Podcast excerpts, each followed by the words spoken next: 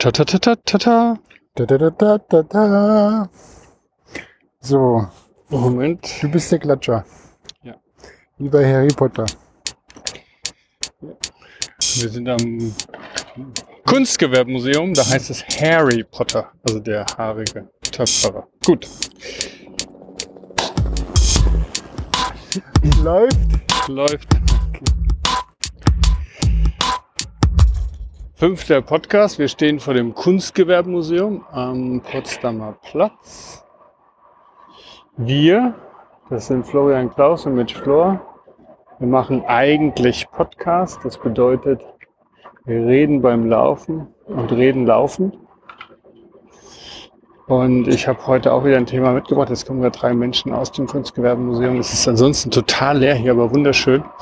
Mich, ähm, mich erinnert das immer so ans Barbican in London, weißt du noch? Da hat mich mal in London besucht. Tolle am Barbican ist ja, dass die da so ein, ähm, also quasi so eine Fußgängerzone, aber in Upper Stairs haben, über der Straße. Und es geht dann so über in die, in die äh, Mauer von der alten Stadtmauer von London. Und da ist auch das britische Museum, also das Historian Museum angegliedert. Es ist also eine ganz tolle Stadtlandschaft, die sich da so und ähm, Ist hier in einer, in einem Dings drin, ne? in einem, ne, äh, wie heißt der? Äh, JB, nee. in Mission Impossible. Actionhelden mit JB, James Bond. Aber ein britischer Film oder ein Ähm, mit amerikanischer? Matt Damon in der Hauptrolle. Ach so, äh, in Born Jack Identity. Bauer, sondern wie heißt er denn? Born. Jason Bourne, genau. Die heißen alle JB, die sind Stimmt, ach, das wusste ich. Ja. Das ist, äh, Guter damit man- Code. Damit man gleich weiß, worum es geht. Aber auf jeden Fall, da gibt es die eine, ich glaube, die zweite Jason Bourne-Folge, die spielt auch da. Also ich finde auch Barbican hat so diesen Public Space ganz gut kultiviert. Da siehst du halt äh, irgendwelche Obdachlosen neben irgendwelchen Einkäufern, Shopping oder irgendwelchen Omis, die Tee trinken. Es ist schon schön, wie sich das durchmischt und haben auch so öffentlichen Raum in Bibliotheken da eingerichtet. Und das ist das Tolle an, an überhaupt an England. Du kriegst überall für, ich weiß nicht, einen Pfund oder so einen Tee. Das ist in East Town von London, war häufig da. Früher hast du auch mal gewohnt, äh, da Shoreditch. Und äh, aber dieses Barbican kannte ich noch nicht, weil das in so ein in so einer Grauzone zwischen halt quasi, wenn es halt so zur Innenstadt London geht und äh, so eine ganz merkwürdige Zone da ist. Das stimmt. So, wir müssen jetzt runter. Also unsere Route heute wird uns durch, wir starten, wie gesagt, Kunstgewerbemuseum und äh, wir werden ähm, den, äh, durch den Tierpark gehen und uns nach Norden fortbewegen, nach Nordwesten. Wir wollen mal schauen, wie weit wir kommen, ob wir noch den Tegler Fließ erreichen. Äh, na, nicht ganz so weit, aber zumindest so äh, Richtung Siemensstadt laufen. Wir gucken, dass wir die grünen, grünen Streifen mitnehmen, damit wir ja nicht so viel Autolärm zwischendurch haben. Genau. Und wir haben eine lange Tour vor uns. Wir haben ein lecker Schnittchen dabei, ein bisschen Eiersalat. Alles vegan natürlich. ähm, ja, ich habe ein Thema mitgebracht und ich weiß, du, ich habe es dir bewusst nicht gesagt, habe dir aber gesagt, dass du da, glaube ich, total viel zu sagen hast, wo ich mich, es geht auch um Bewegtbild, also wo ich mich auch wirklich frage, worum geht's da eigentlich? Bin gespannt. Genau, und ich möchte, dass du mal versuchst zu raten. Vielleicht fällt dir ja irgendwas ein. Hast du irgendein Gefühl, wo es hingehen könnte? Wir im Kunstgewerbemuseum sind wir losgelaufen. Äh, da geht es um Handwerk auch, um Dinge tun, irgendwas, wo ich denke, du kennst dich aus, Bewegtbild, was uns auch irgendwie verbindet. Ah, okay. Ähm, ich äh, geht es so ein bisschen in die Richtung Do-it-yourself-Culture Ja, und geht es so um diese ganzen äh, YouTube-Craft-Videos. wie was? Also diese Handwerker YouTube äh, irgendwie Ach so, Craft. Äh, ja, ja, ja, ja, äh, ja. auf der Re und geht es quasi so ja, nee. äh, gibt's da, soll ich noch genauer gibt, ja, raten? es gibt, also das es gibt ein Wort mit Binde, also ein zusammengesetztes Wort im Englischen, die Restoration Video. Restora ich habe refurbished gesagt, aber wahrscheinlich nicht genau, nicht deutlich und gut ausgesprochen. Okay, also es geht um die Restoration-Videos. Das ist ja spannend. Also es ist ja ein Genre, ein Genre, ähm, was wahrscheinlich auch eine längere Tradition hat. Ne? So, wenn man jetzt mal gucken, dieses äh, diese Kultur, dass jeder sich dann halt aufnimmt bei einer Aktion und die dann halt ausstellen kann und dann eine entsprechende Reichweite hat. Das ist ja, das ist ja mit YouTube einfach noch stärker geworden. Ähm, aber mit was? Ja, also ich kann erstmal erzählen, wie ich drauf gekommen bin. Ja, also ich, und dann kann ich dir erzählen, warum ich mich mit dir da unter, also ich finde, da kommt einfach viel zusammen, was uns irgendwie verbindet. Erstens haben wir zusammen mal äh, versucht, was zusammen so Restoration-Video-mäßig herzustellen und haben einen alten Staubsauger. Versucht? Ja, also er ging als Staub, ja gut, wir haben es gemacht, aber als Staubsauger ging er nicht mehr. Wir haben dann irgendwie einen Raspberry Pi eingebaut und ein Retro Game Station draus gemacht. Aber Was ja, cool war. was super cool war, immer noch ist. Und ähm, das ist das eine. Das zweite ist, dass es jetzt gerade bei mir aktuell so war. Ich habe mir äh, eine Secondhand-Gitarre gekauft. Das ist eine Headless-Gitarre aus den 80er Jahren. Wenn du oben keinen Kopf hast in der Gitarre, dann musst du da die Seiten einhängen, spannst die dann halt eben über, die Tonabnehmer und hast unten an der Brücke irgendwie eine Art, um die Seiten aufzunehmen, dass du die da spannen kannst und auch stimmen kannst. Und diese ähm, Laser heißt dieses patentierte Modell, hat einen ziemlich tollen, eine ziemlich tolle Brücke, also unten wo die Seiten drin hängen. Da gucken dann so leicht aufgefächert wie so ein Alien eigentlich, wie so ein Alien-Raumschiff, schauen so die äh, sechs Schrauben raus, mit denen man das dann Seiten spannen kann und stimmen kann. Und das ist ja wirklich so eine Essenz von Gitarre. Das hat so diesen sehr gute Griffbrett, hast nur einen Tonabnehmer drin. Mit dem Push-Pull-Schalter kannst du den dann entweder als Humbucker oder Single Coil schalten. Und unten die Brücke ist halt wirklich so ein, also ein, so ein, ja, so ein Eisen, vielleicht so Stahl, ich weiß nicht, vernickelt wahrscheinlich, aber so ein, so ein gegossener Klotz aus, äh, das ist super. Also ich muss vielleicht kein, also das wird ja dann wahrscheinlich das Episodenfoto werden, schicke ich dem auch. So, die habe ich gekauft und dann fehlten halt von diesen, also von diesem patentierten Brücke unten, das habe ich relativ günstig bekommen, fehlten mir ähm, zwei von den Schrauben. Das heißt, das Ding war total nutzlos. Auch die Elektronik war rausgerissen. Irgendjemand hat das Ding fallen lassen. Der Rahmen von dem Pickup war zersprungen. Und dann habe ich meinen Vater überredet, ähm, der sagt zwar immer, er hat gar keine Zeit, aber ich denke immer, vielleicht freut er sich trotzdem, aber ich glaube, das war viel mehr Arbeit, als er wollte. Den habe ich gebeten, dass wir äh, mal drauf gucken, wie er diese Schrauben hinten, diese zwei nachbauen kann. Er hat dann gleich einen Satz von sechs Schrauben gebaut, total schön geworden. Und dann hatte ich die mitgenommen. Ähm, Entschuldigung, hat, ist, kann dein Vater selber Schrauben bauen? Hat er so ja, der hat es was er natürlich, dann halt so drehen und so das weiter? hat er auch alles, aber er hat es dann halt irgendwie pfiffig gemacht. Das sind die, das habe ich vergessen genau, wie die heißen, diese Schrauben, die man so hat, manchmal auch an Kamerastativen, äh, wo man so gut zugreifen kann, die so geriffelt sind. Ne? Also wo man keinen Schraubenzieher Ah, braucht, ja, keine ja. Flügelschraube, sondern das ist wie so eine Scheibe geriffelt. Die heißen Rändelschrauben. Ah ja. Und diese Rändelschrauben, die gibt es als Schrauben, wie man sie meistens kennt, von unten im Fotoapparat. Oder eben auch als Muttern. Und dann hat mein Vater natürlich den Trick gemacht, hat sich zwei Rändelmuttern gekauft, äh, eine Gewindestange rein und hat dann so dieses ganze, naja, wir können das Video, wenn es dann Ja, nicht online ist, verlinken. Dann habe ich das so mitgenommen, bin ich nach Hause gefahren, habe ich gedacht, cool, ich mache das rein. Und habe dann gemerkt, ach stopp mal, ich muss ja noch den neu verlöten. Ich muss eigentlich auch die alten Puttis rausdrehen, weil die sind über 30 Jahre alt, eigentlich über 40 Jahre alt.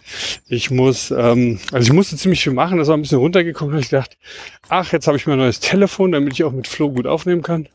Und damit kann ich das jetzt mal einfach filmen. Jetzt mache ich mal mein erstes eigenes Restoration, alte Hondo Laser äh, licensed Irvine Patent aus den frühen 80er Jahren von Johnny Winter gespielt.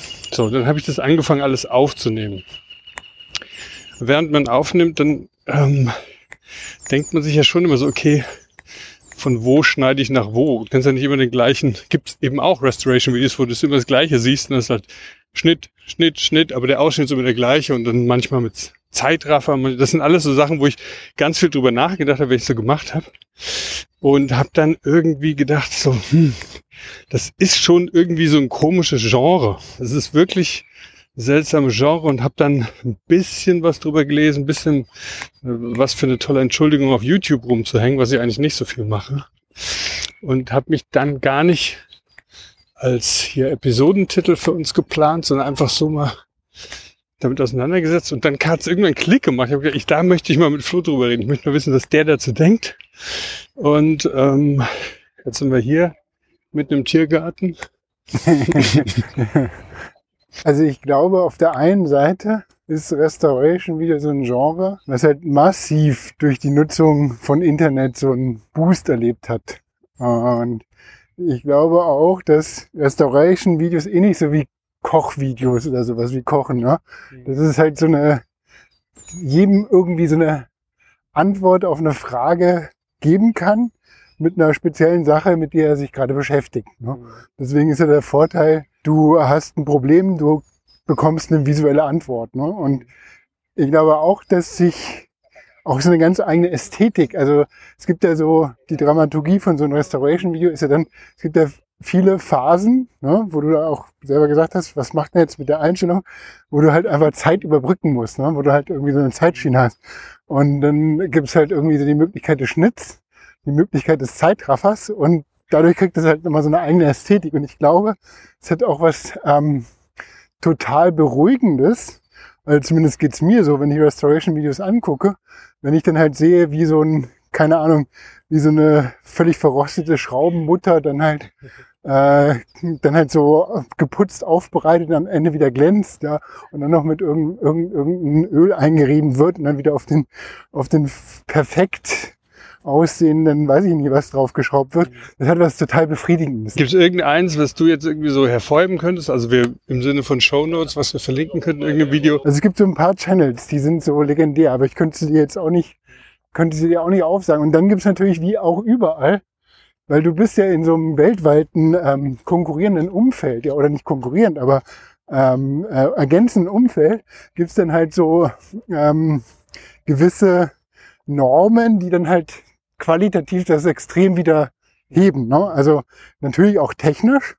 Also die Technik, eben ähm, so ein Video aufzunehmen, ist ja von, vom Invest her minimal. Man braucht eine Lampe, man braucht einen Tisch, man Stativ und so weiter und, und Handykameras lösen ja die Fotokameras ab. Ich weiß nicht, ob du das, habe ich auch neulich mitbekommen. Das fand ich auch so ein anderes Thema, aber ja. das ähm, äh, früher, so vor fünf, sechs Jahren, waren noch Kameras, Fotokameras überall auf der ersten Seite von irgendwelchen Elektronikmärkten. Mhm. Ja, und äh, jetzt ist das kein Geschäftsmodell mehr mhm. Für die äh, Fotohersteller. Das heißt, die verdienen überhaupt nichts mehr, weil das, dieser Markt so komplett abgelöst wurde durch die Handykameras. Es war schon vor ein paar Jahren voraussehbar, aber jetzt ist es nochmal so richtig konkret geworden. Das fand ich total krass, weil stimmt, man sieht einfach keine Fotokameras mehr. Es ist nicht ja, mehr interessant. Nein, also ich glaube, es gab nochmal zwischendrin so einen Boom. Da weiß ich auch noch, wo irgendwelche alten Pentax-Objektive dann auf einmal ganz teuer wurden, weil die passen genau von der Fassung her auf die irgendeine Sony-Kamera. Als es so ein Zwischenteil gab, wo man äh, Filme mit digitalen Fotokameras gemacht hat. Ne? Dann gab es dann immer Versuche, irgendwie eben Audiokopplung herzustellen mit dem Videomaterial, weil natürlich die Audiospur bei so einem, äh, bei einer Kamera entweder nicht existent oder einfach nicht äh, kinotauglich war, aber dieses Thema Tiefenschärfe und so, das ist ja was, was jetzt irgendwie auch die normalen Handys ganz gut entweder per Algorithmus und, und oder AI oder auch wirklich über Linsen herstellen können. Ähm, und da gab es so einen Boom von eben diesen Kameras, aber es kann schon sein. Siehst manchmal auch Berlin wird ja viel gedreht, manchmal siehst du schon noch, dass halt irgendwie so, fühlt sich dann manchmal an, so wie so Filmhochschul Teams, die halt dann videomäßig oder so mit kleinen Kameras auf so Schulterhaltern drehen, wo dann aber eben nicht mehr so eine so eine äh, Fernsehkamera drauf ist, sondern halt eben eine kleine Schulterhalterung und dann diese kleine Kamera drauf sitzt. Ja, aber ähm, ich glaube, das sind alles so Nischeneinsätze. Ne? Es geht ja um diese Breiten, um den breiten Das auf jeden Der Fall, ist ja, ja. einfach weggebrochen. Das war mir auch nicht so klar. Klar, es gibt die Analog-Kamerabewegung, aber äh, wir schweifen so ab. Eigentlich, eigentlich äh, könnten wir auch eine Folge über Kameras machen, weil, weil, weil ich glaube, dieses, das genau du beschreibst, dieses dieses singuläre Objekt, eine Kamera, das ist nicht mehr so ähm, begehrenswert, weil oder von der Qualität her, weil die alle also diese computergestützte Fotografie funktioniert ja eigentlich äh, nur noch mit äh, so Cloud basiert. Ne? Das heißt, du schießt, schießt ein Bild, kannst quasi die Optimierung des Bildes dann halt nicht mehr lokal auf deiner Kamera ausführen, sondern das wird dann halt berechnet und kriegst es dann wieder zurück. Also das heißt, äh, du brauchst halt ein, du brauchst nicht mehr dieses eine Objekt, sondern du brauchst halt irgendwie so das ganze, die ganze Lösung dahinter. Ne? Und also finde ich schon spannend, die Entwicklung, aber es ist vielleicht eine eigene Folge wert. Das Lustige ist aber, das ist ja, was wir jetzt genau machen, ist ja das, was wir früher nicht gemacht haben, wenn wir eigentlich einfach nur wandern waren und gesprochen haben, weil dann ging's jetzt, würden wir jetzt bei Kameras bleiben, aber wir können ja zurückspringen. Ich habe also eine Kamera, mit der ich das aufgenommen habe, klar. Ja.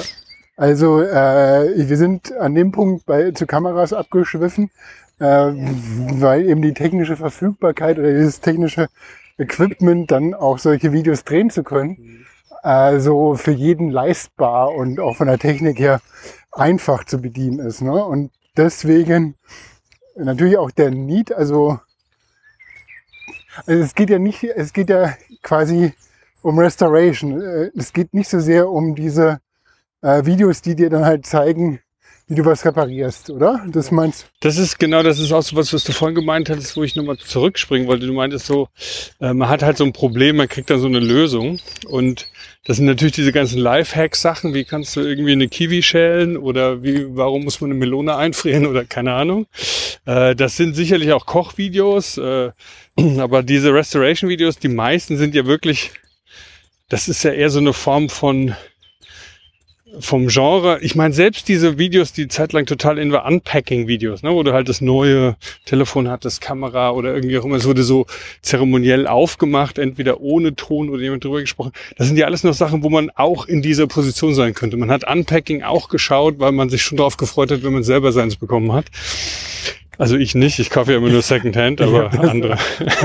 du auch das nicht? war mir auch nicht neu. Es war mir Ja. auch neu. Das, ist, das gibt krass, oder wir- Wirklich? Kennst du nicht? Also, du guckst dir dann halt, du bestellst irgendwie ein technisches Gerät und guckst dir vorher an. wie- Nee, das ist es dann- Videos, die dann halt zeigen, wie es eingepackt ist und wie man es auspackt. Nein, nein, aber nicht von der Firma. Also Nee, nee, nee, sondern Nee, so. einfach Leute, die zeremoniell dann, also nicht mit Handschuhen, das ist ja bei Restoration-Videos diese komischen Latex-Handschuhe, sondern die machen das dann einfach so ganz langsam auf und es ist wirklich, also es, es gibt so eine komische Ver Verwendung des Begriffes Porn. Das kennst du vielleicht auch im Englischen Architecture Porn Ja, oder ja, Foodporn. Food Porn, genau. Also es wird irgendwie so als Genre eingeschlagen und da geht's immer sowas um ja eine Mischung aus lustvoll und voyeuristisch, auch ausbeutend irgendwie. Also es wird aber überzeichnet, es wird überproduziert und diese Unpacking sind auch eine Richtung. Und ich glaube schon, dass Restoration hat auch so ein, sowas, ne, auch sowas Faszinierendes, wo man hingucken möchte. Aber ich denke eben, dass Restoration die meisten Dinger nämlich genau nichts sind, was die Leute selber auch irgendwie als Problem vor sich haben. Also es geht eigentlich nicht darum, es ist wirklich, es ist wirklich Zeitverschwendung. Es ist eher, glaube ich, in dieser Kategorie von, wo war das in Norwegen oder Schweden, müssen wir auch nochmal recherchieren, wo äh, so ein Holzfäller eins zu eins wurde so ein Video gemacht. Also eins war, glaube ich, Feuer, wirklich war ein Kanal, wo einfach so Feuer, ähm, Kaminfeuer im Fernseher lief. War ein super Hit, haben die Leute geguckt. Das andere war, glaube ich, irgendein Holzfäller, der wirklich ungeschnitten einfach so einen Baum gefällt hat. Hat dann irgendwie sechs, sieben Stunden gedauert. Die Leute haben sich das angeguckt. So, ne? Das ist, glaube ich, wirklich eher so in dieser Kategorie von ähm, sich mit irgendwas verbinden, was scheinbar entweder Dinge äh, abwehrt. Also man ist quasi an dieses Ding gebunden und muss sich über andere Sachen keine Sorgen mehr machen. Irgendwas daran entlastet. Entweder ist es entlastend oder es ist lustvoll. Es ist was. Ja, und das ist schon, du hast es schon gesagt, das ist so dieser Moment, wann dann, wenn dann die Schraube poliert wieder reingeschraubt wird. Das ist schon was, ja, es hat schon was Lustvolles, finde ich. Ja, auf jeden Fall. Und ich glaube, das ist halt so auch vielleicht so eine, ähm, ja, kein äh, eine Verarbeitungsmechanismus. Na, das kann man nicht sagen. Aber so eine, äh, so ein, so ein Kontrapunkt gegen Reizüberflutung. So, du hast halt so ein ganz überschaubares Szenario. Du hast- hast dann halt auch so ein äh, von A nach B. Du weißt, was so passiert. Und du kannst dich halt so, so diesen diesen Fluss hingeben und kannst halt gucken, wie dann halt das entsteht. Und ich glaube, das hat was, also wie du sagst, was total Beruhigendes und was Lustvolles.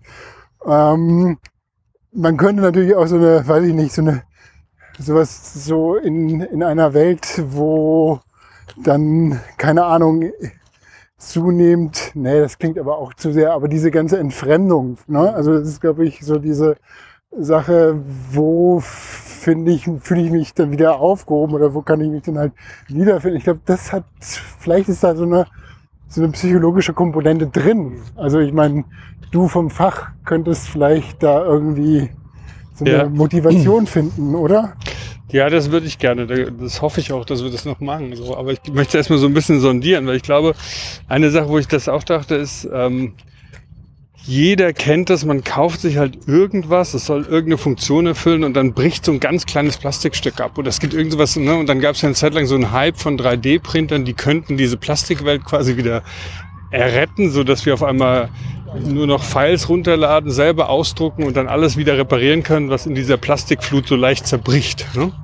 Dann werden Dinge ja auch inzwischen so hergestellt, dass sie halt Sollbruchstellen haben.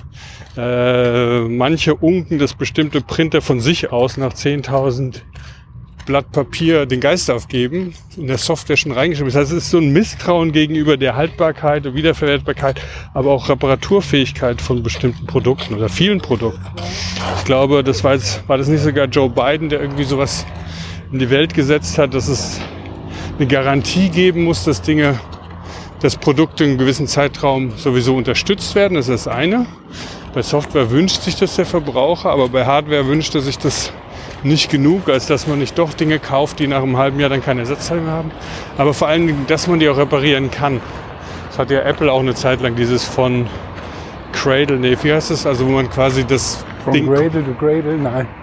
Äh, du weißt, was ich meine? Cradle to Cradle hieß es, glaube ich, dass man es wirklich komplett wieder auseinandernehmen kann, die Ersatzteile für alles bekommt. Aber das ist ja nicht, wieder das ist quasi so eine Produktionsidee, also so eine ähm, Aber diese Möglichkeit, der, der Vorwurf ja. ist ja halt, dass da irgendwie Akkus verklebt werden, dass man gar nicht reinkommt und dass, wenn irgendwas kaputt ist, muss man alles wegschmeißen.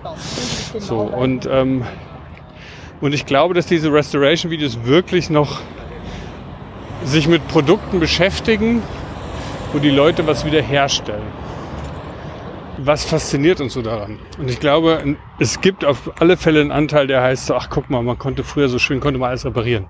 Irgendwie können es wieder herstellen. Es ist so verloren, das ist komplett verrostet und sowas. Das ist irgendwie so ein Gefühl, was vielleicht auch vor dem Hintergrund der Nachhaltigkeit äh, für uns gerade so gefühlt wichtig ist, dass die Dinge nicht gleich Müll sind, sondern auch wenn man es verrostet aus dem Fluss zieht, kann man daraus wieder genau den gleichen Schraubendreher machen oder wie auch immer. Also äh, im Prinzip so auch äh, so rein vom Mindset her die, die Menschheit darauf vorzubereiten, auch nachhaltig dann halt zu mit den Dingen umzugehen und die halt auch entsprechend zu behandeln.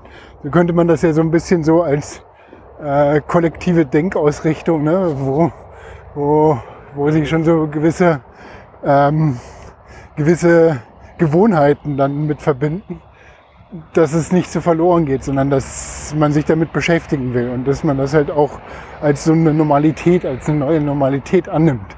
Mhm. So kriegst du ja auch nur die Verhaltensgewohnheiten umgebogen durch so eine, durch so ein, weiß ich nicht, durch so eine Ästhetik oder.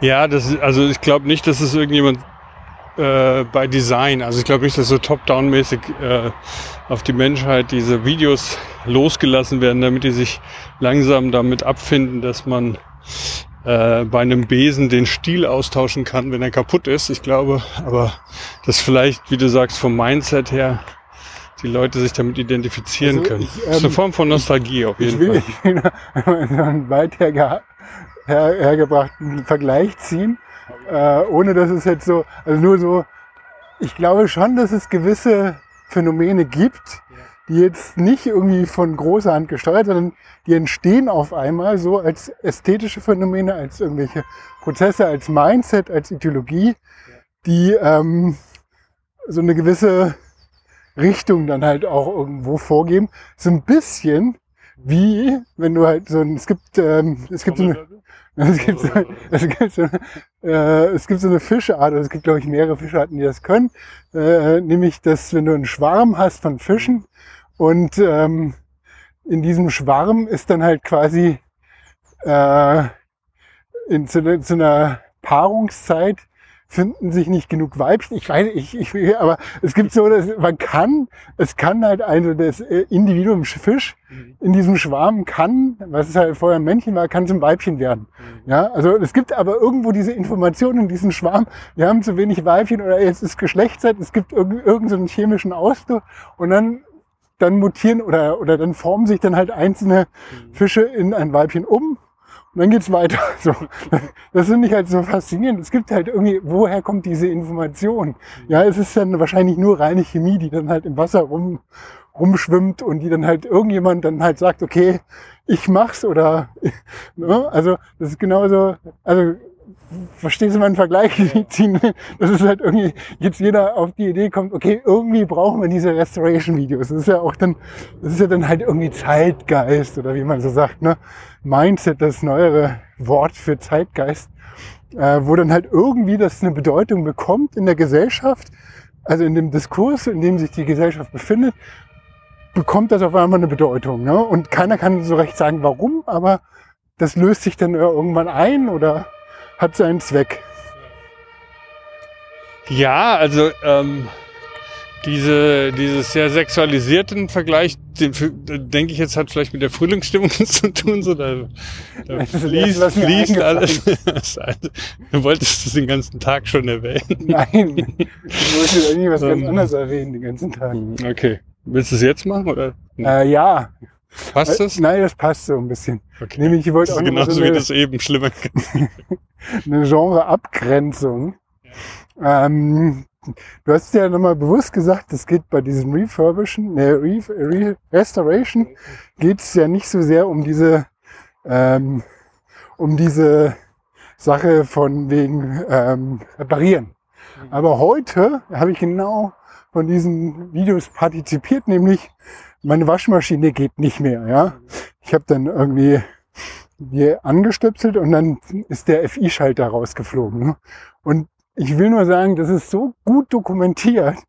Also es ist echt Wahnsinn, mit wie wenig Vorwissen äh, man doch auf, auf, auf eine Diagnose kommt und auch, ein, auch eine, so ein Angebot dann hat, wie man das halt lösen kann. Ja?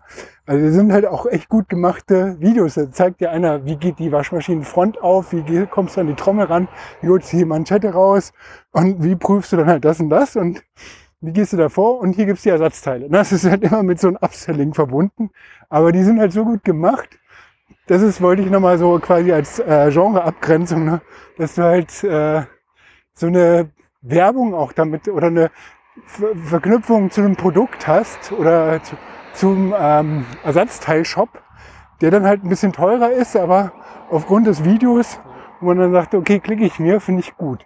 Und das ist ja auch so ein, so ein dieses Finanzierungsmodell, was vielleicht bei diesen Restoration-Sachen auch teilweise drin ist. Das ist diese Werbung für, keine Ahnung, für ein bestimmtes Schmieröl oder sowas.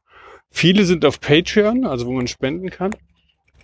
Und bei, keine Ahnung, 69 Millionen ist bei vielen diese Werbung halt aufgeschaltet ne, auf YouTube. Das heißt, davor kommen dann halt zwei Clips, ähm, was dann allerdings nicht mit dem Produkt verbandelt ist, sondern eher mit deinem Profil zu tun hat, der du da gerade guckst, kriegst du halt deine, äh, je nachdem wie viel über Google, Google, über dich weiß, kriegst du dann individualisierte Werbung zugespielt. Ähm, also das könnte ich nicht sagen und ich glaube auch, müssen wir mal überlegen, ob das was die Trennschärfe zwischen diesem Genre und Restoration ist. Und vielleicht, ich wage mal zu behaupten, das eine ist, dass es wirklich darum geht, etwas wiederherzustellen und nicht nur zu reparieren, was dann in der Regel auch eben keine Ersatzteile mehr im Hier und Jetzt hat, sondern nur im Dort und Damals. Also da gibt es dann auch welche, wo dann irgendwelche alten Verstärkerröhren ähm, dann aus, keine Ahnung, aus Vietnam eingeflogen werden. Und das andere ist vielleicht, aber das weiß ich auch nicht, ähm, das Sprechen, also das Erklären. Also ich hatte, bei denen, die ich geguckt habe, da waren manche wirklich komplett sprachlos. also nicht im Sinne von wissen nicht, wie es weitergeht, sondern im Sinne von, ich sag mal gar nichts. Äh, und haben dann eher mit Fingern auf Dinge gezeigt, haben gesagt, hier, also musste, ah, okay, genau, da hängt's. Also wurde so drauf gezeigt.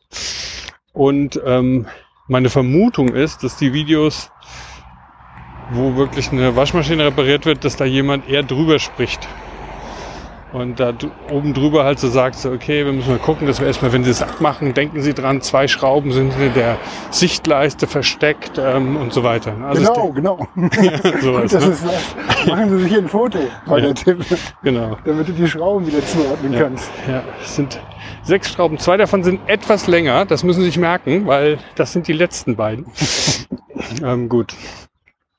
Bei einem, den ich, das habe ich gesehen, das äh, verlinke ich auf alle Fälle, das war für mich irgendwie das Schönste. Da wurde ein, ein Schraubendreher eben restauriert. Dieser Schraubendreher ist irgendwie aus dem frühen 20. Jahrhundert, verbogen und verrostet. Aber irgendwie, das ist dann auch noch eine Frage, was ist Fake und was ist echt. Ähm, Weil das ein glaubhaft. Schlitz oder ein hm? Kreuz? Das war ein Schlitzschraubenzieher. Und da war es so, dass du hast immer halt eben diese Close-Ups, da wurde dann der, der Griff, da war so eine, das war, das war, ist ein wirklich, man kann es gar nicht so richtig gut erklären, aber es ist im Prinzip sowas wie eine Ratsche, bloß als Schraubenzieher. Das heißt, du drehst äh, immer hin und her mit dem Handgelenk und der nimmt dann aber nur in einer Richtung, nimmt er immer den Dreher mit. Das heißt, du kannst dann rechts rum oder links rum Schrauben rein und raus drehen. Weißt du, so wie man das auch bei diesen Ratschen hat, äh, bei Muttern und so. Und der hatte einfach so ein schönen Holzgriff, der durch war. Dann hatte der irgendwie so eine, fast wie ein Taschenmesser, so ein, äh, so ein Metallteil, was um diesen Griff drumherum gegriffen hat, was man dann so abklappen konnte oder so. Und dann war hinten eine Feder drin und eine kleine Kugel, die dafür gesorgt hat, dieses Klack, Klack, Klack, Klack, Klack beim Drehen halt immer so ein bisschen Gegendruck hat. Und um das herzustellen, hat dann eben der Mensch, der es restauriert hat, hat ähm, teilweise die Dinger komplett neu gedreht, die Kugel neu gefräst mit so wirklich Spezialwerkzeug, also wirklich so richtig klassisches Thema Werkzeug, Werkzeugmacher, also nicht eine Maschine, die eine Kugel macht, sondern dieser Mensch kann aus einem groben Stück Eisen alles bauen, was er braucht, kann eine Schraube drehen, kann eine Kugel machen und so weiter. Und das ist auch enorm lustvoll, wenn du halt diese Maschinen siehst äh, und dann wird halt mit dem äh, entweder in Holz oder halt auch in Eisen wird dann halt so die Sache so rausgefräst. Das Ding dreht sich ganz schnell. Es ist unglaublich schön. Es macht richtig Spaß dazu zu gucken. Und da komme ich dann nachher noch auf eine Fußnote, vielleicht auf ein anderes Genre, was ich fürchterlich finde, was aber auch ähnlich funktioniert. Ähm und das ist, glaube ich, so ein ganz wichtiger Teil in diesem Restoration. Es ist halt wirklich Dinge neu hergestellt werden. Anfangs denkt man immer, es geht um Restaurierung aber teilweise werden die Dinger fast komplett nachgebaut. Also von diesem Schraubenzieher war danach nicht mehr viel übrig. Und trotzdem ist einfach diese Lust, dass wenn das Ding wieder geht, es ist richtig schön. Also es hat dann natürlich auch so einen Flohmarkteffekt, wo du dann manchmal, keine Ahnung, beim Flohmarkt eine Kaffeemühle siehst oder eine Pfeffermühle, wo du denkst, oh, die ist hier sehr schön, andere sind sehr hässlich und du hast die eine gefunden, die du schön findest und die Restoration funktionieren vom Genre her am besten, wenn es wirklich wunderschöne Werkzeuge sind. Dann ist es egal, ob es eine Axt oder ein Schraubendreher oder sowas ist.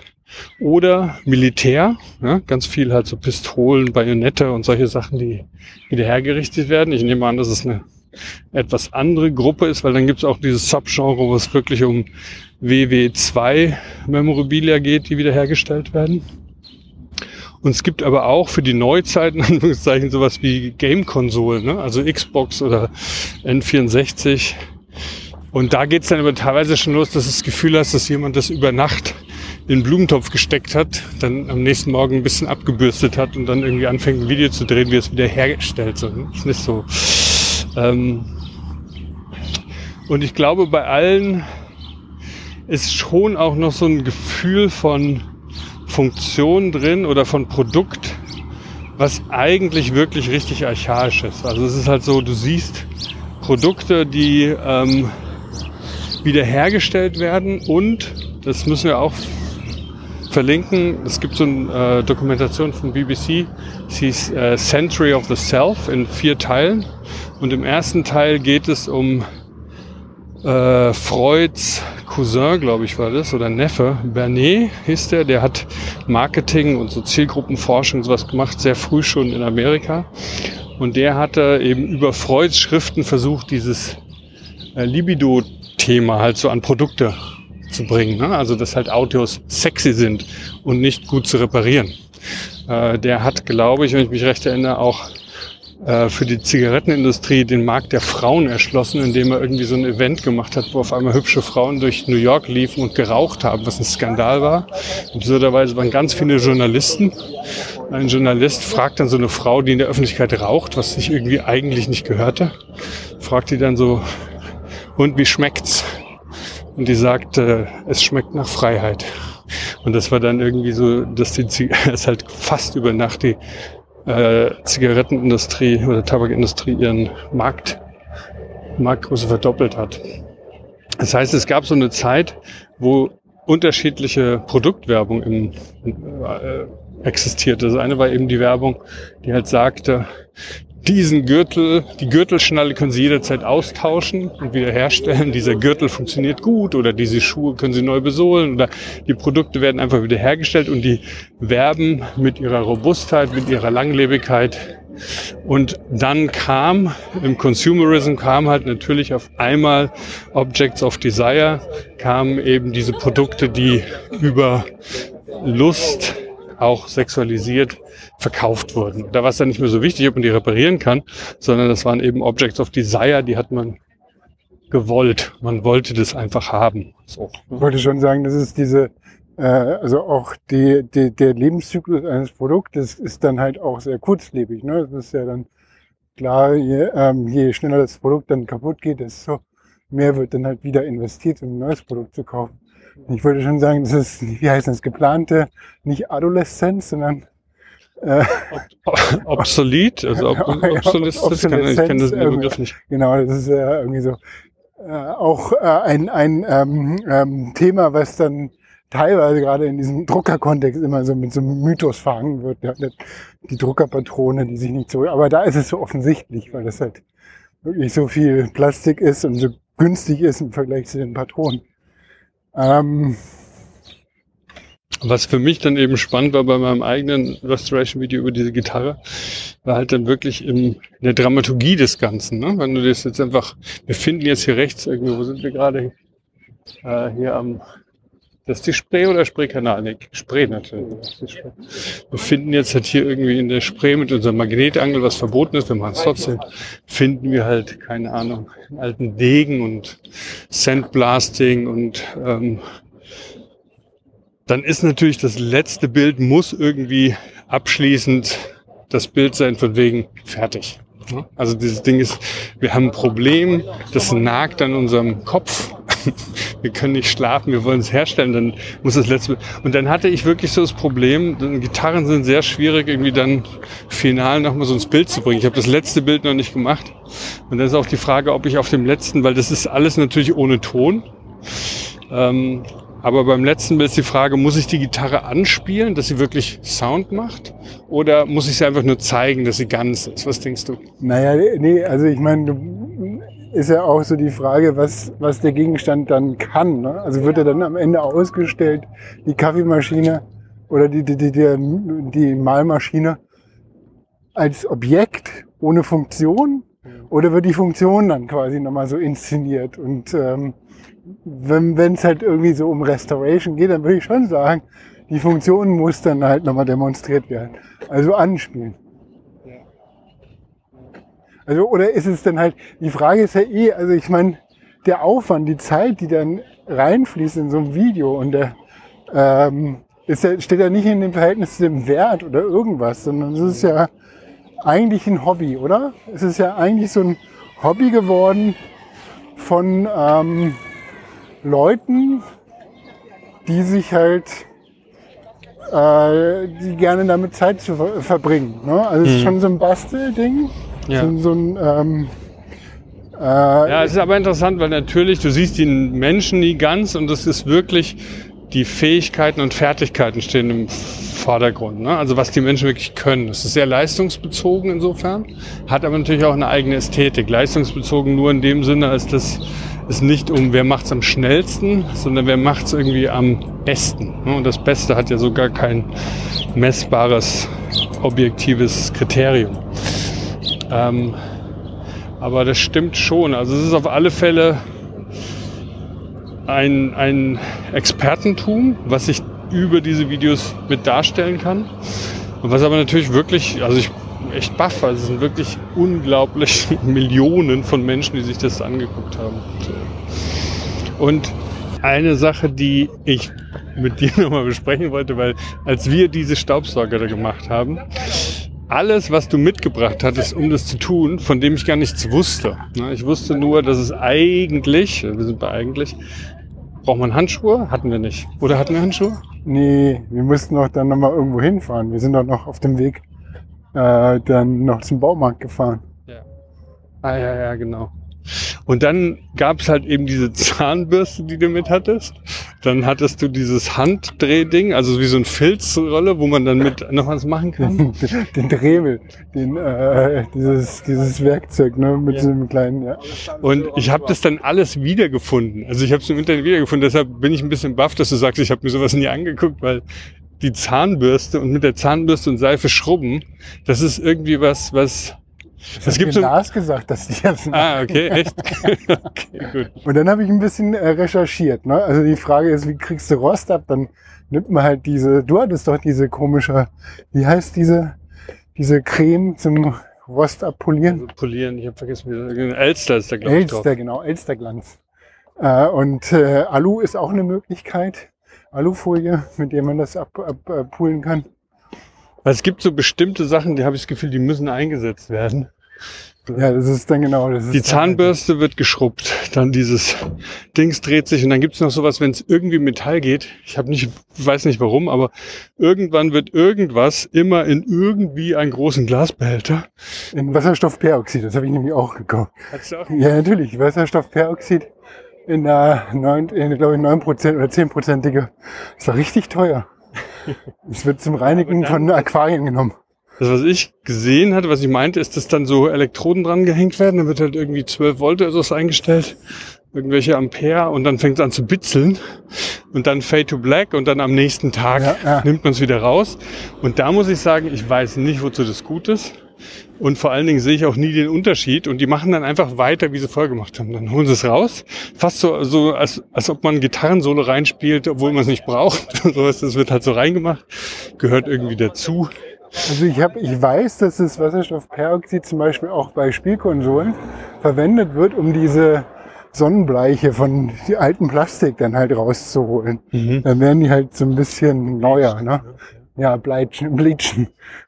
Bleichen, ja, richtig. Aber das wäre eine Frage, mit welche Geräte kommen da irgendwie zum Einsatz, wäre eine Frage an dich, weil du hast ganz schön viel Zeit mit diesem Filzdrehding, was dann so Ja, das hat überhaupt nicht funktioniert. Hat nicht funktioniert. Aber auch mit der Zahnbürste hast du viel Zeit. Also wir haben insgesamt, glaube ich, sechs oder acht Stunden Rohmaterial gemacht. So wirklich ein ganzer Tag haben wir in dem Zeug umgeschraubt.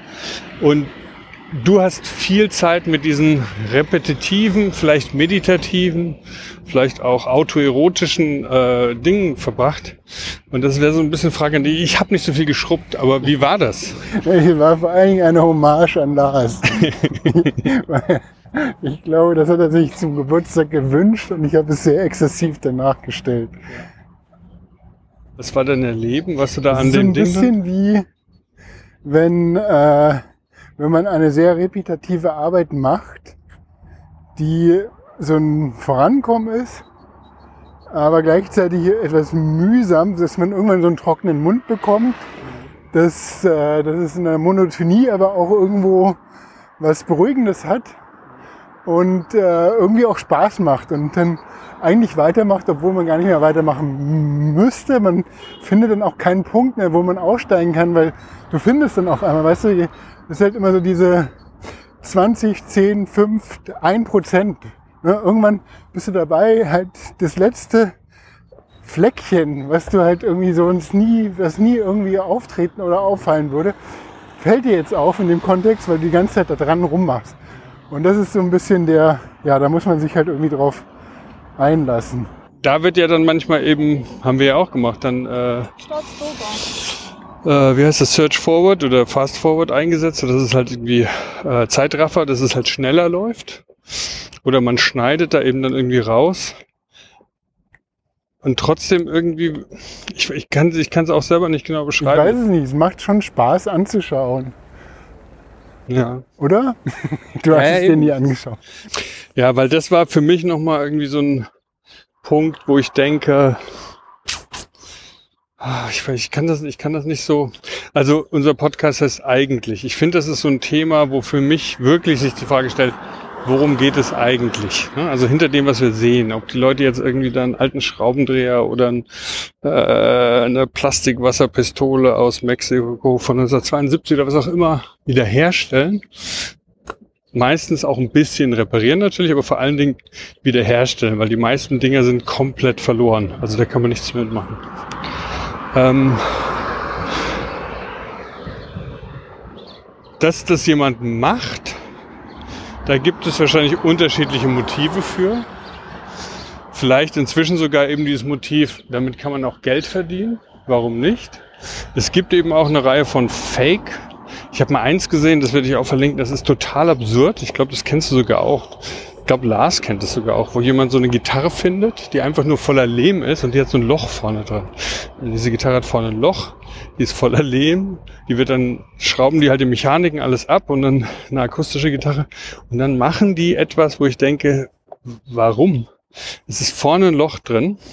Dann nehmen die eine Tüte mit Instant-Nudeln, schmeißen die Soßen und sowas weg und nehmen aber diese Nudeln, zerbrechen die, machen die ganz fein, haben von unten irgendwie ein bisschen, glaube ich, Papier dagegen geklebt. Auf jeden Fall füllen die dieses Loch dann mit diesen Nudeln. Das heißt, du hast ein Loch, da drin sind Instant-Nudeln von diesen. Und dann gießen die da viel Kleber drauf. Keine Ahnung, Kunstharz. Auf jeden Fall, auf jeden Fall hat man dann danach eine Gitarre mit Loch, die komplett verklebt ist mit Nudeln und Kunstharz.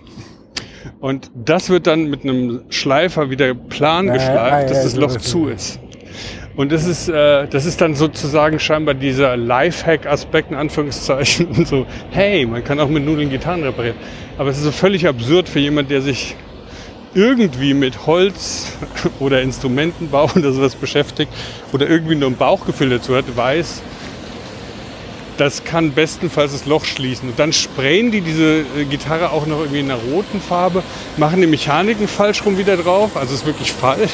Und dann ziehen sie die Seiten auf und können auch wirklich nicht spielen. Aber irgendwie, gut, das hat, das hat eben auch Millionen Views, wahrscheinlich in seiner Absurdität. Gibt es die Fake-Videos und so weiter, aber ähm, Ja, ja, das ist sowas ähnliches wie irgendwie so jemand, der seine alten Skateboardbretter alle übereinander klebt und dann eben so eine 5-Tonnen-Presse gibt und damit halt irgendwie so eine Schicht äh, von verklebten Skateboardbrettern hat und daraus dann halt eine Vase ja, ja, ja. dremelt oder äh, drechselt, ja.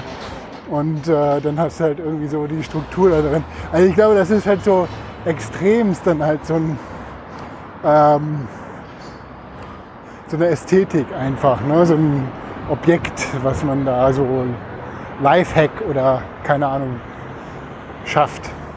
Jetzt sind wir Lifestyle. unter direkt, also auf, wir haben vorhin über das Barbican gesprochen, wie es die Ebene für Autos gab. Wir sind auf der Autoebene oben. Über uns sind jetzt die Gleise. Ich war hier noch nie. Hier bin ich immer mit, äh, wenn ich äh, jemanden abgeholt habe oder hingebracht, dann bin ich hier immer ins Parkhaus gefahren. Wen abgeholt hast? Da irgendjemand, Kinder oder irgendwas. Achso, hier kann man im Auto. Ja, hier kann man einfach, hier ist das Parkhaus, wo du dich halt. Und dann kommst du halt direkt quasi in den Tunnel rein. Wo wir jetzt hingehen, da sind wir nördlich, kommen wir nördlich raus. Dieses äh, grüne, industrielle oder was auch immer Haus, ich weiß gar nicht, was da drin ist. Das gab es schon immer, aber jetzt das rechts, das gehört alles irgendwie zu den, zu den Gebäuden, die halt, keine Ahnung, wie alt sind die? Fünf Jahre, zehn In Jahre? den letzten, ja, das ist hier die Shell, KPMG und diese ganze, diese ganze bahnhofsnahe City ist ja in letzter, letzten drei, vier Jahren entstanden. Ne? Also echt irre. Also ein bisschen wie im Gleisdreieckpark auch. Ne? Das, ist diese, das ist schon auch interessant. Das ist natürlich der Mauerstreifen, das ist ein Thema, aber dann auch vor allen Dingen so Bahngelände, ne? wo dann halt irgendwie in Berlin Trassen seit dem Zweiten Weltkrieg nicht mehr genutzt werden, die jetzt alle irgendwie erschlossen werden und dann schließt sich im Nordbahnhof ist ja auch viel passiert. Und hier vorne, wie heißt das, Hamburger Bahnhof, ne? Da wo auch Hamburger da, Bahnhof. das war ja auch alles leer. Da laufen wir durch am Hamburger Bahnhof vorbei. Äh, na, ich wollte jetzt hier die Letterstraße hochgehen. So, jetzt kommen wir in dieses Gebiet. Ja? Hier ist die äh, Kletterhalle vom DRV. Äh, nee, da ist die Kletterhalle vom DRV. Äh, das kenne ich auch noch nicht. Das ist auch schon. Äh, ich warst du mal in der Halle? Nee, ich war noch nicht in der Halle, ich war auch in diesem Viertel noch gar nicht. Ich finde es gerade sehr erstaunlich, weil es wirklich so. Äh, wir waren doch hier bei deiner Folge, worum ging es nochmal, als wir bei Tempelhof unten ankamen, in diese Ja. Siedlung. Und irgendwie entsteht hier so ein ähnliches Gefühl, aber mit Neubauten. So, Mit Neubauten. Ja, ja, also das ist, ähm, die ist schon ganz, ganz gut. Ich habe keinen, ich bin ja nicht mehr Mitglied im DRV. Aber du bist noch Mitglied, oder? ich bin nur Mitglied, aber ich habe meine Karte nicht dabei. Und hier, aber das ist das ganze Areal Mal kurz auf die Karte gucken. neu. Also das, diesen Park kenne ich auch noch nicht da. Also wir können jetzt hier und dann laufen wir durch den Park und dann gehen wir Ja. da oben weiter. Okay, dann gehen wir jetzt hier, wie heißt das? Sportpark. Also ich hätte eh, dass wir hier reingehen und dann links abbiegen. Dann können wir ein paar Genau. Und ich schließe dann auch meine Episode hier im Park ab. Ähm und was ich auch noch irgendwie so einmal so, so, ein, so eine Idee über was passiert ist, warum ist das so faszinierend ist zu schauen. Ich glaube schon, dass es auch was mit Heilen zu tun hat. Und ich wollte es nochmal so versuchen, so vor deinen, vor deinen wachen Augen und vor deinem wachen Geist mal so zu sagen, ne, so was auszulegen, weil ich glaube, es gibt so unterschiedliche Modelle von psychischer Krankheit in Anführungszeichen. Ne? Das eine ist natürlich dann sehr biologisch determiniert, das kommt wirklich so von innen heraus, irgendwas ist da defekt äh, und zeigt sich dann phänotypisch, muss nicht über Gene sein, also zeigt sich dann so im Verhalten, im Kontakt mit anderen. Dann gibt es auf der anderen Seite natürlich alles aus gesellschaftlicher Sicht. Ne? Die Menschen, die Individuen sind nicht krank, sondern die Gesellschaft und die Konkurrenz. Und Berlin, die Mieten steigen und dieser ganze Druck macht die Menschen einfach mürbe. Und es gibt dann aber auch eben diese psychodynamischen Modelle, die jetzt nicht über, also wenn es wirklich um äh, Individuen geht, nicht wie die Verhaltenstherapie über Lernprozesse, sondern über psychodynamische Aspekte. Da gibt es unterschiedlichste Schulen, aber in der Psychodynamik gibt es ein Modell, was äh, relativ bekannt ist, auch weit verbreitet ist, was ähnlich wie die Entstehung des Universums von so einer kleinen Unwucht ausgeht. Ne? Also es gibt so eine kleine Unwucht, weil wenn es genauso viel Materie wie Antimaterie gegeben hätte, dann würde es uns alle gar nicht geben, weil dann wäre das Universum, sollte es aus dem Big Bang entstanden sein, gleich wieder verschwunden. So, ne? Aber da war eine kleine Unwucht, man muss das berechnen. Was war das? Ist das Gott? Ist Gott die Unwucht? Das wissen wir nicht genau. Und genauso wenig wissen wir auch in der Entstehung von, sage ich mal, Persönlichkeiten, warum da vielleicht so eine kleine Unwucht in den ersten Wochen sind. Es Themen, die die Eltern mitgebracht haben. Woran liegt es? Wir wissen es nicht. Ist auch nicht so wichtig. Aber dieses Entstehungsmodell in der Psychodynamik sagt, es gibt so eine Form von Grundkonflikt. Ja, da ist irgendwas so nicht ganz äh, auf der Mitte der Straße und das wird kompensiert. Es gibt eine Kompensation in diesem psychischen Apparat, der versucht mit diesem Konflikt, sagen wir mal, dein Fuß steht leicht schief, dann kriegst du eine Einlegesohle. So. Damit bist du dann wieder irgendwie gerade. Das heißt, der Grundkonflikt wird über eine Neurosendisposition kompensiert. Sagen wir mal, du bist vielleicht generell eher geneigt, bei zu viel Nähe mit Rückzug zu reagieren. Dann kann es sein, dass du aus einer Neurosendisposition irgendwie was Histrionisches entwickelst, was dich halt irgendwie dann immer so zum Spaßmacher machen lässt. Das heißt, du kannst dich distanzieren, obwohl du anwesend bist, indem du alles immer witzig machst. So. Also das ist eine Neurosendisposition, die das irgendwie kompensiert. Und dann ist es so, dass eine Störung entsteht, wenn diese kompensatorische Kraft der Neurosendisposition anhand eines aktuellen Auslösers, zum Beispiel Trauerfall in der Familie, Job verloren, irgendwas, ja, vielleicht auch eigenes, eigenes Alter, ich bin 40 geworden, so eine dass dieser aktuelle Auslöser diese Kompensation ins Wanken bringt und die dann wegbricht. Und insofern dieser fast verschollene Grundkonflikt, der auch wirklich unbewusst ist, äh, auf einmal durchgreift. Und dann entstehen Symptome. Dann entstehen Symptome, die versuchen, den Wegbruch der Kompensation zu kompensieren. Das heißt, jemand kann zum Beispiel dann auf einmal mit Depressionen reagieren und sich da von anderen distanzieren. Das Symptom des depressiven Rückzugs erleichtert dann den, das Leben in der Welt, weil man dann in gewisser Weise nicht anders kann, als sich von Menschen zurückzuziehen. Wenn diese kompensatorische Spaßmacherlaune halt irgendwie so wegbricht. Sowas in der Art. Und irgendwie bei diesen, dieser Heilungsprozess, ne, der geht dann natürlich auch darum, diese kompensatorischen Ressourcen wieder zu aktivieren, alles wieder so ins Lot zu bringen. Und das ist dann so, dass diese Menschen innerlich wachsen an diesen Entwicklungsaufgaben, an diesen Lebenskrisen und dann hinten rauskommen. Vorne kommen sie meistens rein mit dem Wunsch, bitte machen Sie alles so, wie es vorher war. Und hinten gehen sie meistens raus mit diesem Gefühl, es war nicht schön, aber ich bin weiter. Ja, ist eine Form von Weisheit, so ein bisschen eben diese Heldenreise auch, die man so von Harry Potter oder Herr der Ringe kennt. Also dieses Gefühl, dass man zwar immer noch dann im gleichen Leben, im gleichen Ort ist, aber eine Entwicklung durchgemacht hat, die ihn wirklich weitergebracht hat. Und das ist so ein bisschen das, was ich bei diesen Restoration-Videos so erlebe. Also, dass man, man sieht irgendwas, was verbogen und verdreht ist und verrostet und dann nimmt sich jemand dem an und ähm, man kann sogar an diesem Ding sehen, was da schiefgelaufen ist. man kann sogar sehen, ja gut, da ist da irgendwie einer mit dem Auto drüber gefahren, so, aber was tun? Diese Person drückt dann nicht auf Rewind und macht daraus quasi alles wieder wie vorher, indem man alles zurückspult und genauso wieder zurückbiegt, sondern diese Person nimmt sich dem an und sagt, okay, das hier sollte gerade sein. Wir wissen, warum es verbogen ist. Jetzt machen wir es mal wieder gerade. Wir erwärmen es, es glüht, es wird gerade gebogen, es härtet wieder aus, dann wird es nochmal geschmürgelt, wird nochmal in Öl getaucht. Also es gibt quasi einen heilsamen Prozess für dieses verbogene, verrostete Ding. Und diesen Heilungsprozess, den schaut man sich eigentlich an. Ich finde diese Restoration-Videos, wenn sie für mich gut funktionieren, zeigen auch immer so, nicht nur jedes einzigartig, weil industriell hergestellte Produkte wie Schraubenzieher sind verbogen sowieso einzigartig, sondern in ihrer Einzigartigkeit können sie auch wieder zurück mitschwimmen mit der Gesellschaft der Schraubenzieher, der Schraubendreher. Und ähm, dieser Prozess des Heilens, des sich Wiederfindens, teilweise werden Teile ausgetauscht, aber du wirst zum Schluss auf eine zynische Art natürlich wieder zurückgeführt in die Produktivität, die die Gesellschaft so gerne von dir möchte. Und gleichzeitig ist da in, über dieses Video einfach dokumentiert, dass du ganz einzigartig bist in der Art, wie du in der Welt bist.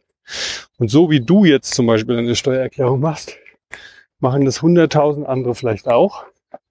Aber in diesem Prozess hast du was über dich gelernt, ähm, was dann bleibt, ja, was irgendwie eben dieser Wachstum ist, die Identität ist, wo du einfach was über dich gelernt hast, wie wurde ich zerstört, wo du mitbekommen hast, ich kann mich verändern. Wenn mir jemand hilft, werde ich wieder gerade gebogen und alles wird wieder gut. Und in diesem Prozess habe ich aber viel gelernt über Material, über Farbe, über alles Mögliche. Und das finde ich ist so ein Thema, was damit transportiert wird, dieses Thema von Heilen. Ja, und dieses Thema dann, dass Funktionsfähigkeit nicht nur so lange existiert, bis etwas schief geht, sondern auch nachdem etwas schiefgegangen ist, wiederhergestellt werden kann. Und genau diese Arbeit, die da geleistet wird, bringt dir was für deine Identität, für dein Selbstverständnis. Das fand ich so nochmal so ein Thema. Ja, wieder sehr schön Shift, den du jetzt am Ende hingelegt hast. Äh, äh, sehr nachvollziehbar. Wobei das jetzt natürlich auch wieder so diese Fetischisierung des Objektes quasi zurückstellen würde. Ja, mehr hin zu einer funktionalen Ebene des, des Produktes. Ja. ja. Das, also das wäre die, wie du sagst, die Wiederherstellung quasi, Hallen als Prozess zur Wiederherstellung der Gesellschaftsfähigkeit der Funktionsfähigkeit jetzt übertragen gesprochen. Aber trotzdem bekommt es ja, ist es eine Objektfetischisierung. Denn du kriegst es ja nicht raus aus diesem, ja. aus diesem, ähm, aus dieser äh, Schaffens, äh, aus diesem Schaffensprozess. Aber ja, voll äh, sehr nachvollziehbar, ja. Und äh, das vielleicht ist das auch so dieses, diese Faszination, die davon einfach ausgeht. Wo man, wobei es natürlich irgendwie so eine Also auf so einer ganz Objekt, äh, auf so einer Objektebene abläuft. Ne? Ja, Flo, jetzt kommen wir zum Ende meiner Folge. Vielen Dank, dass Ja. Sie auch heute wieder eingeschaltet haben, wo es heißt, reden beim Laufen und laufend reden. Bei eigentlich Podcast Episode 5 und äh, wir sagen Tschüss, bis zum nächsten Mal. Tschüss. Tschüss, macht's gut.